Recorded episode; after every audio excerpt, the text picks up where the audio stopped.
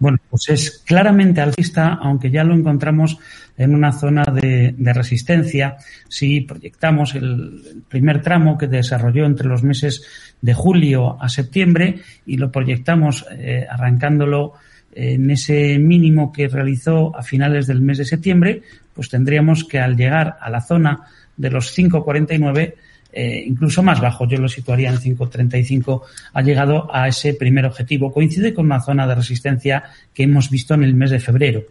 ¿De acuerdo? Entonces, eh, ahora mismo es alcista, el control lo podemos hacer eh, con los mínimos crecientes que tenemos desde el día el 18 de julio, si, perdón, viernes 15 de julio, si unimos ese mínimo del 15 de julio con el mínimo del 30 de septiembre, tenemos la proyección alcista y cuidado, nos podemos fijar proyectándolo también sobre el primer máximo, que ahora mismo se está eh, moviendo por la parte alta de ese canal alcista, lo está extendiendo. Es, por lo tanto, una zona en la que se pueden mantener posiciones, pero yo no lo había adecuado para tomar nuevas posiciones. Es un movimiento bastante maduro. Yo creo que algún tipo de reacción hmm. puede tener. Eso sí, en el corto plazo, en el medio y el largo plazo, el sector bancario sigue teniendo viento de cola y por lo tanto mm, tiene, tiene capacidad de, de, mejorar incluso tras una reacción que puede ser más o menos fuerte de ir a buscar máximos incluso por encima de los 5,80 y de los 6 euros que teníamos ya marcados en el año 2021.